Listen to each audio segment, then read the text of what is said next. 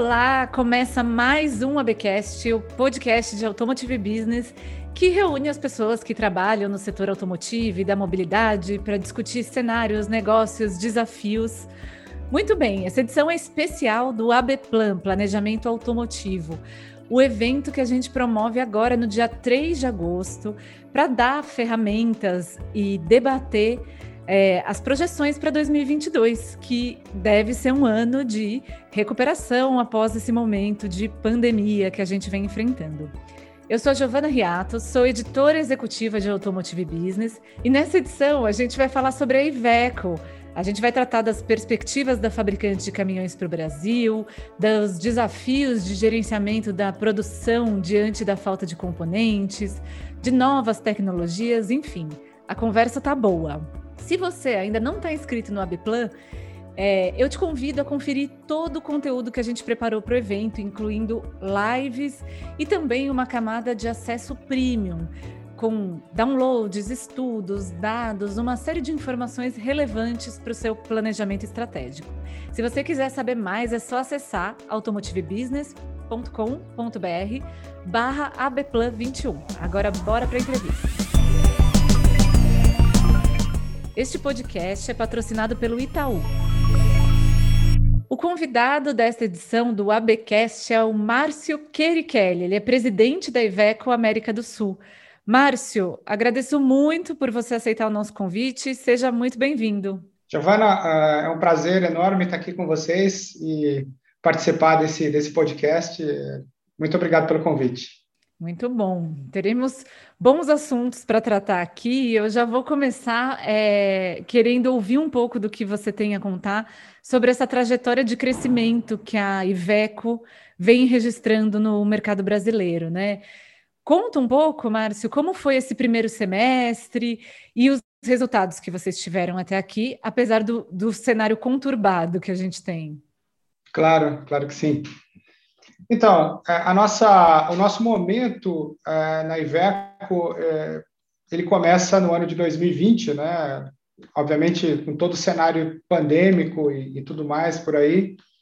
E mesmo nessa, nessa condição extremamente atípica, né, que todos nós sabemos, né, principalmente para a saúde das pessoas e, e tudo mais, é, com as operações e os negócios bastante é, complicados, né, a gente termina o ano de 2020 com o mercado que, comparado com o ano de 2019, caía 11%, e a Iveco conseguindo um crescimento de 30% nesse, nesse mesmo período. Então, a gente começou é, bastante bem, apesar da, da pandemia, e, e, e a coisa vem se estruturando e vem seguindo uma direção bastante interessante. E o primeiro semestre para nós também tem sido muito positivo, apesar de toda a dificuldade, toda, toda a situação que nós estamos vivendo, principalmente com a cadeia de fornecimento global, crise das commodities e tudo mais, né? Então, é, a gente gosta de medir a, a performance de veículos comerciais, principalmente caminhões, no segmento de 13,5 toneladas e acima. É um pouquinho diferente da Anfávia. A Anfávia classifica os veículos pesados acima de 6 toneladas. Né? A gente olha esse critério também, mas a gente prefere é, a classificação acima de 3,5 toneladas, porque justamente coincide com o nosso portfólio de produto. Como você sabe, a Iveco tem uma linha de produtos completa, né? desde a nossa Daily 30, Daily 35, até os nossos high road, highways, os veículos extra pesados que estão no segmento. Então, a gente gosta de medir a nossa performance por aí. E, nesse sentido, é, mais uma vez, né, seguindo a tendência do ano de, de 2020, a Iveco cresceu 71% no primeiro semestre, em um mercado que também cresceu, mas que chegou a crescer 50%. Então, nós crescemos 71% no, no, no mercado que crescia nessa, nesse segmento acima de 3,5 toneladas, 50%. E muito, eu estou muito feliz em compartilhar isso com vocês, porque o nosso crescimento aconteceu em todos os segmentos de produto. Né? Então, por exemplo, no segmento de veículos leves, o mercado cresceu 33%, a Iveco 47%. E, a, e existe um subsegmento dentro dos leves, que é o que nós chamamos de chassi cabina, e nesse segmento, com a nossa Daily chassi cabina, nós somos líderes de mercado, né? Nós somos o número um de mercado com 35,6%, ou seja, uma performance muito, muito bacana, muito interessante. Aí nós vamos para os segmentos dos veículos médios, né? O mercado cresce também 37% e a Iveco cresce 70%. 70% para um mercado que cresce 37%. O segmento de semipesados, o mercado cresce 54%, a Iveco 90%. Né? E, para finalizar, é, o, a maior fatia do mercado brasileiro está no segmento de pesados, veículos pesados. E representa 40%, o segmento de pesados representa 40% de todo o volume de vendas é, é, é, de, de, caminhões no Brasil. Né? Então, nesse segmento, o mercado cresce 61% e a Iveco 107%, ou seja, nós mais que dobramos o nosso volume no primeiro semestre. Estamos muito felizes, a gente está contratando, a gente está tá ampliando e, e vivendo um momento muito especial para a marca, sem sombra de dúvidas. Que bom. É bom ter boas notícias né, nesse cenário tão conturbado que a gente está vivendo. E, Márcio, quais são os objetivos, né? Porque, no fundo, vocês vêm nessa trajetória de ascensão, com resultados super expressivos no primeiro semestre. É, que posição vocês querem ocupar nesse mercado que é tão competitivo, né, de, de caminhões no Brasil cada vez mais? É, nós temos um, uma missão e um objetivo bastante, é, eu diria, arrojado, né? porque para uma montadora, principalmente uma montadora full liner, como, como é a Iveco, é, poder alcançar um mínimo de rentabilidade no curto, médio e longo prazo, ela precisa, ela precisa de volume, não tem, não tem dúvidas. Né? Então, nós temos uma fábrica é, proporções bastante grandes na, na, cidade de Sete Lagoas, né? temos ali mais de 1.700 funcionários, temos um centro de desenvolvimento, né, que é o único centro de desenvolvimento da Iveco fora da Europa, fica, fica no Brasil, né? E para e e pagar essa conta, eu diria, a gente de fato precisa de um volume de veículos bastante interessante. Então, a gente já vem alcançando, como eu disse, né, um, um resultado bastante interessante já no ano de 2021, com praticamente né, esse 70% de aumento, mas a gente ainda pretende uma ampliação de pelo menos umas duas ou três vezes desse volume. Mas assim, tudo depende muito de como o mercado vai se desenvolver, tudo depende mais, tudo depende muito também de como a gente vai sair da pandemia, né, da, das novas cepas, de todos os cuidados e todas as questões políticas também que, que nos circulam. circulam né? Então, mas estamos muito otimistas e muito felizes com os resultados, sem sombra de dúvidas. Sim. E um resultado como esse, tão positivo, né, de, de crescimento, tem muito a ver com o portfólio acertado, com marketing, com estratégia de rede de distribuição, mas também, acima de tudo, nesse momento, talvez com uma eficiência de produção que é bem desafiador, é, é algo bem desafiador nesse contexto que a gente está de falta de componentes. Como vocês gerenciaram essa dificuldade de ter semicondutores? como essa, é, esse aspecto da crise afetou a Iveco e quais são as expectativas em relação a isso para 2022 também, né? Para essa gestão da cadeia de valor. Claro. Eu digo sempre, reforço sempre que, que o sucesso que a gente vem tendo, né, e que ainda vai continuar, deve continuar, depende de principalmente três fatores, né? O primeiro fator são é, sem sombra de dúvidas, as pessoas, a equipe, a equipe de trabalho que a Iveco tem é uma equipe de primeiríssima qualidade, pessoas com experiências, né, diversas, né, de países distintos, com, com, com conhecimentos específicos em, em diversas áreas, né, com histórias em outras montadoras de sucesso também. Então, essa química que a equipe que a equipe que, que a gente tem nesse momento tem é realmente fantástica, né? E, e esse é um pilar importante para o nosso crescimento. O, o, segundo ponto, como você falou, a gente precisa ter um produto que seja um produto adequado, um produto é, que atenda e supere as expectativas dos nossos clientes. Né? Aqui, novamente, a gente vem, tem essa vantagem, é, ou essa condição, essa característica, eu diria, de ter produto para todo tipo de cliente brasileiro. Né? Então, desde, os, desde o segmento de entrega urbana, desde o transporte é, é, de produtos aí que está tá muito em moda agora, a entrega de, de produtos pelo e-commerce e tudo mais, né? Até os pesados, até os veículos que, que carregam, que transportam esse Brasil aí e tudo mais.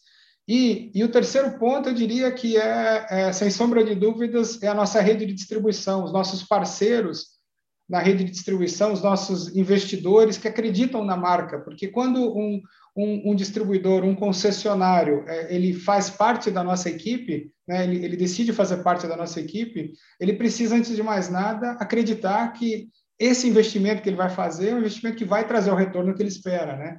Então, eu, eu fico muito feliz em, em, saber que, que os nossos parceiros eles estão acreditando, investindo na marca. Para você ter ideia, a gente, ter, a gente terminou o ano passado com 77 pontos de vendas e, e assistência né, no Brasil, e a gente tem a ambição esse ano de chegar a três dígitos, chegar a pelo menos 100 pontos. Então, assim, são muitos são muitos investidores, é, é, é, concessionários investidores que já estão com a gente ampliando seus pontos de distribuição e novos, e novos concessionários chegando também. Com relação ao teu ponto, para não fugir um pouco da, da conversa, né? É, o maior desafio que a gente está tendo desde a saída da pandemia do ano passado e passando por esse primeiro semestre, sem sombra de dúvidas, é o desafio da cadeia de fornecimento. Né? E, e, e, uma montadora hoje no Brasil, ela depende muito de componente importado, componente local, e o mercado, não só brasileiro, o mercado na América Latina e o mercado global, ele está ele tá extremamente aquecido, né? E, e, e, os nossos fornecedores estão duplicando, triplicando a sua capacidade de produção e mesmo assim não conseguem atender muito bem a, a, a toda essa demanda. Então, é, esse, esse é o maior desafio, sem sombra de dúvidas, para o ano de 2021 e para o ano de 2022. Também a gente passa por uma situação difícil, uma desafiadora, que é em relação ao câmbio. Né? Então, é muito mais caro hoje do que há um ano, um ano e meio atrás, você importar um componente é, europeu, porque, por exemplo, a gente partiu do período pré-pandêmico com um dólar que estava na casa de 4,1 e 4,2, né? e agora ele chegou a bater a casa dos 6, agora voltou um pouquinho para para 5,1, 5,2. Então, essa volatilidade é algo, é algo realmente complicado. Né? E, e semicondutores, e eu acrescentaria aí é, a situação da commodity do, do, do aço, do aço plano, principalmente, são os dois são os dois materiais, as duas características da cadeia de fornecimento que mais é, é, nos é, complica um pouco a vida aqui. Mas a gente está conseguindo é, manter a nossa produção em alta, a gente está conseguindo, com uma certa flexibilidade aqui, né, atender os pedidos que, que, que já chegaram para nós. A gente tem pedidos para produção praticamente até novembro e dezembro completamente tomado. A gente já está falando do, do, do, primeiro trimestre do ano de 2022, mas é assim, é um desafio enorme e, e é uma superação de toda essa equipe a cada dia. Né?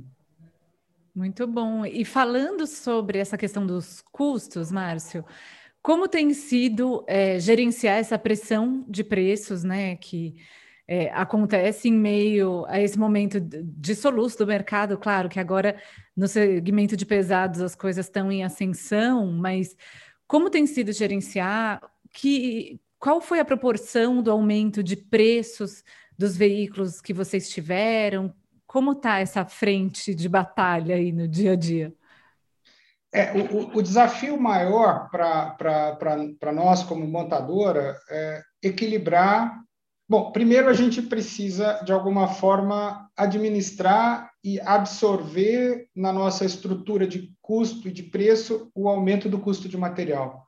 E esse aumento de custo de material, como eu disse, ele vem de, uma, de, uma, de, um, de, uma, de um aumento do preço das commodities, as principais commodities globais, e também a, a situação dos fornecedores, em decorrência da situação dos fornecedores locais. Então, tem uma pressão de baixo para cima, né, que a gente diz aqui, que nos força a, a, ajustar preços de, né, de uma forma é, obrigatória, eu diria, porque, obviamente, nenhuma companhia consegue sobreviver no curto e no médio prazo sem ter um mínimo de rentabilidade, principalmente nós, nesse caso aqui, no período de expansão. Né? E, por outro lado, né, o nosso produto é um, é um produto que na mão de um determinado cliente, transporta o Brasil, no caso dos caminhões, ou no caso dos ônibus, transportam as pessoas. Né? Então, por exemplo, citando o, no caso dos, dos, caminhões, a conta precisa fechar entre a, o preço e principalmente a parcela do financiamento de um caminhão novo, de uma daily, de um tractor, de um high road, de um, de um highway, né?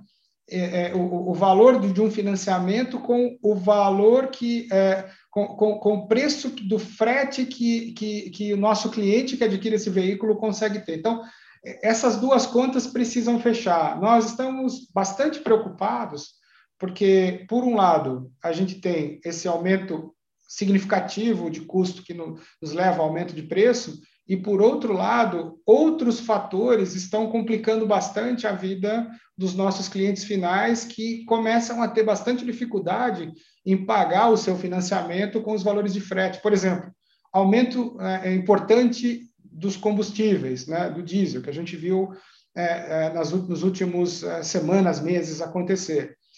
Aumento do, do pedágio, né, do valor do pedágio. Isso tudo entra na conta do nosso cliente. Né? E a partir do momento que essa conta não fechar, aí o sistema, de fato, pode correr um risco grande de colapsar. Não, não tem dúvidas, porque o país precisa que alguém transporte, que o setor transporte as mercadorias, né?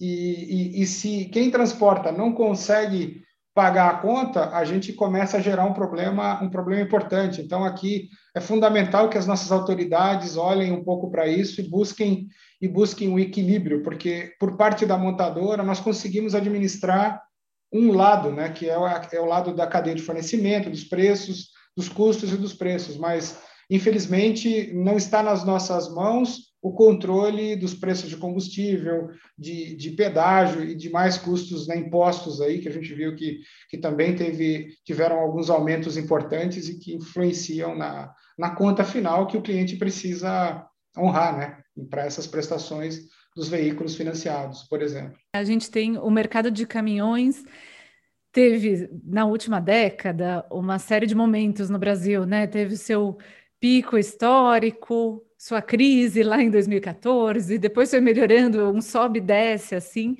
até a gente ter esse contexto pandêmico, né? O que você acha, Márcio, que vai ser o mercado de caminhões? Talvez sim em 2022 a gente conseguir controlar a pandemia, né? Num, num cenário otimista em que a gente tenha essa questão sob controle. O que você acha que vai ter do mercado de caminhões? Qual é o cenário que vai estar acontecendo no, no país? Quais são os volumes, o contexto de negócios? Olha, Giovana, a gente vem num crescimento interessante. Alguns dados, por exemplo, né? no ano de 2019, é, o volume de vendas no segmento acima de, 30, de 3,5 toneladas foi de 118 mil unidades. Né?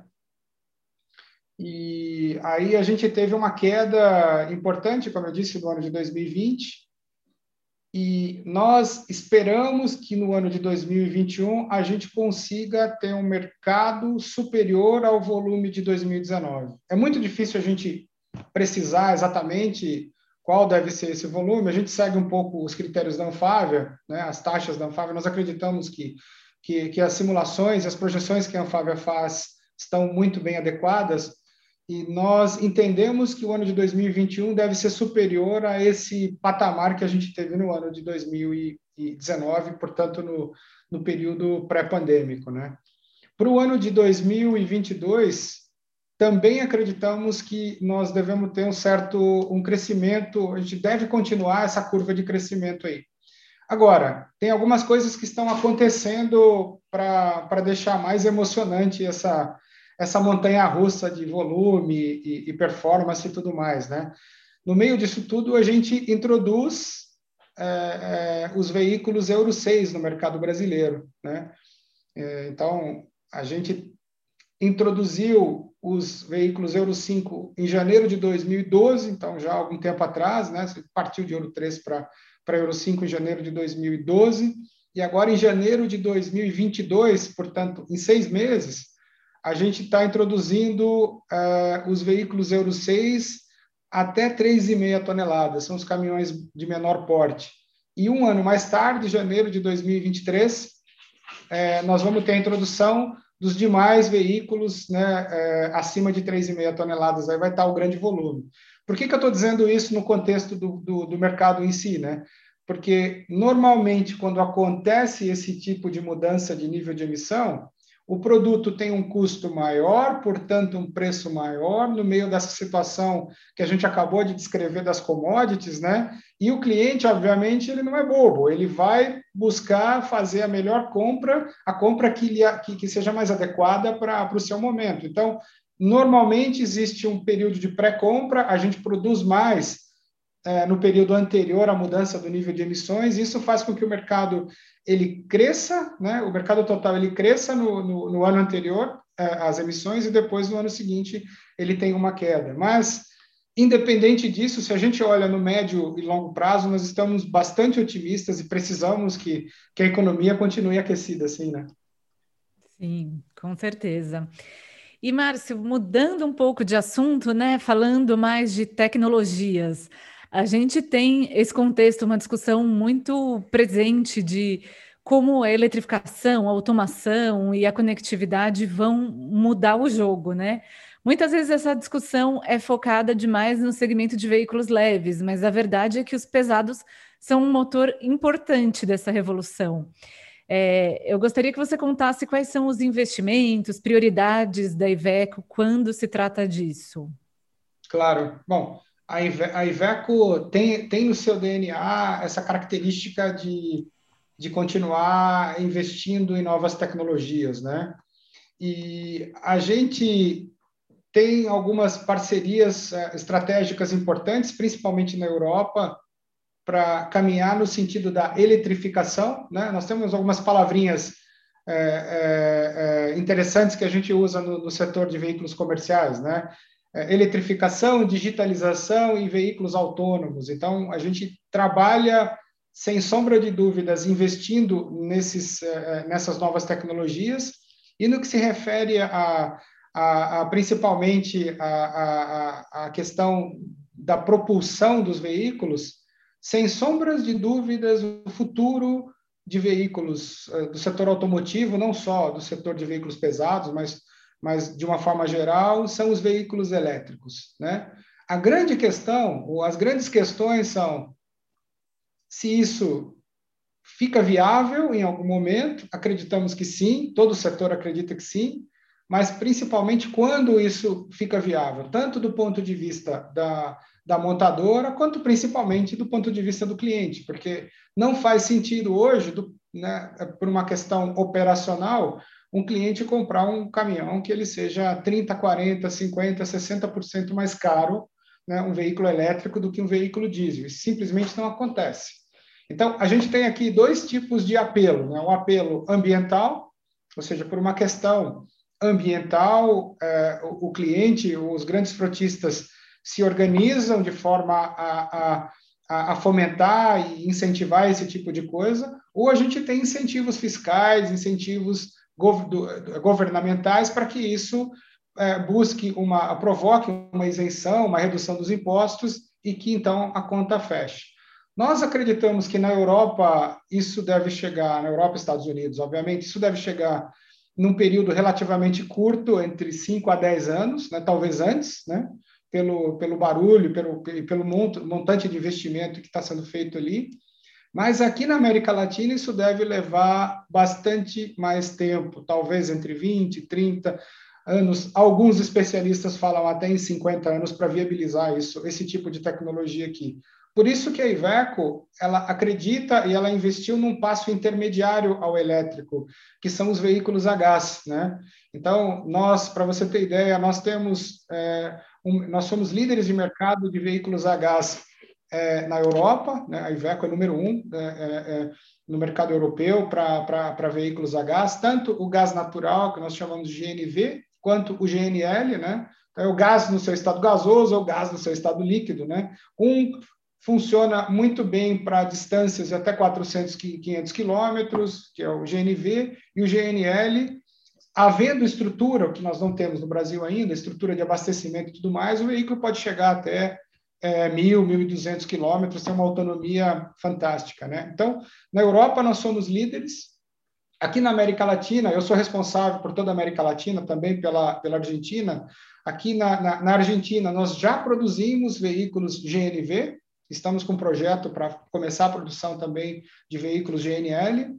E na América Latina, nós já comercializamos mais de 2 mil carros, né, fora Brasil. E no Brasil, a grande notícia é que nós é, realmente tomamos a decisão de introduzir esses veículos aqui. Nós estamos é, observando que o mercado é extremamente interessante, né? E já começamos a falar com alguns clientes importantes, clientes estratégicos, para começar as primeiras análises, os primeiros testes é, junto a esses clientes. Não é tão fácil trazer um veículo europeu para operar na, no, no Brasil, na América Latina, ele precisa passar por certas adaptações para que ele possa funcionar e ser efetivo. Então, por volta entre, entre um ano, um ano e meio, no máximo dois anos, a gente deve começar a produção no Brasil e a venda a, a, em larga escala dos veículos a gás também. Perfeito. E, bom, a gente está chegando ao fim da nossa conversa aqui, Márcio. Eu gostaria de encerrar. Essa, essa discussão é parte da programação do ABPlan, Planejamento Automotivo, o nosso evento para discutir é, as ferramentas e o olhar para 2022. E eu gostaria de encerrar, talvez, com as suas recomendações, né? O que você, como liderança, como gestora, frente de uma empresa como a Iveco, tem avaliado como recomendações valiosas para navegar o próximo ano? Quais tendências, quais oportunidades, quais pontos de atenção você tem observado e pode compartilhar aqui com a gente? Claro. Bom, uh, eu costumo dizer para os meus amigos europeus que uh, operar uma empresa né, no Brasil, em qualquer segmento, mas especificamente no, no segmento de veículos comerciais, é como é como se você estivesse numa montanha russa, né? Então existem momentos que são muito positivos e outros momentos que que, que são desafiadores. Eu acho que a gente está saindo do né, dessa dessa dessa parte baixa da montanha russa, subindo e espero que ela seja uma, uma montanha russa com né, com, uma, com um crescimento bastante demorado aí, que, que a gente consiga fazer é, é, de fato, que os próximos anos sejam anos bastante promissores para isso. Mas a gente precisa que toda, todo o sistema funcione né, em pró, em pró da, desse tipo de, de negócio. Né? O que, que eu quero dizer? Principalmente, é extremamente importante o papel do governo, né? É, finalmente é, é, é realizando e aprovando as reformas né, administrativas, tributárias, desburocratizando um pouco essa questão que, que nós temos aqui de, de impostos, né, e todos os custos que oneram a, a, as empresas. A gente vê aí outras empresas lá pensando em, em, em sair do país. É realmente uma, uma grande pena, né? A Iveco não, não, não, cogita esse tipo de coisa de forma nenhuma, mas, mas, mas as condições que, que o país é, é, enfrenta hoje, elas são condições extremamente adversas, né? As oportunidades estão aí, mas as dificuldades são, são enormes. É, é, então, as reformas são fundamentais. O ponto da, da, da, da, renovação veicular é um ponto extremamente importante. Então, enquanto, e eu tenho dito muito isso, né, enquanto a gente insiste bastante na, na questão de montar veículos que emitam men menos quantidade, uma menor quantidade de poluentes, a gente tem na nossa frota veicular, né, veículos com 10 anos, 20 anos, 30 anos que poluem muito mais. Então seria muito mais produtivo, muito mais eficiente, melhor dizendo, né, para a sociedade, se a gente pudesse retirar um veículo de 30 anos, 25 anos, né, que na verdade é um euro zero, e, e, e substituí-lo por um veículo mais novo, um veículo com menor nível de emissão é, o efeito para a sociedade, o efeito para o meio ambiente seria, seria muito melhor, muito maior. Então, assim, é, eu, eu, eu, repito o apelo aos nossos governantes aí de que olhem a coisa de forma, de forma é, mais sistêmica, de forma estruturada e tomem as decisões em prol do país para que montadoras como, como o Iveco e como as demais montadoras do país consigam é, se, tornar perenes aqui, fazer com que esse país maravilhoso é, continue crescendo e, e com, esse, povo maravilhoso e a gente consiga ser, no final do dia, felizes, né? Que eu acho que esse é o objetivo de cada cidadão. Perfeito. Fica o grande desafio, então, para 2022. Márcio, obrigada pela presença. A gente conversou aqui com Márcio Kelly, presidente da Iveco América do Sul. Obrigada pela participação e até o próximo. Giovana, eu que agradeço. Foi um enorme prazer aqui bater essa bolinha um pouco com vocês e espero o próximo convite. Até o próximo. Este podcast é uma produção de Automotive Business como parte do ABPlan, Planejamento Automotivo, que acontece no dia 3 de agosto. Eu sou a Giovana Riato, quem edita o ABcast é o Marcos Ambroselli e a nossa trilha sonora é do Chibruski, Guilherme Schildberg. Até o próximo!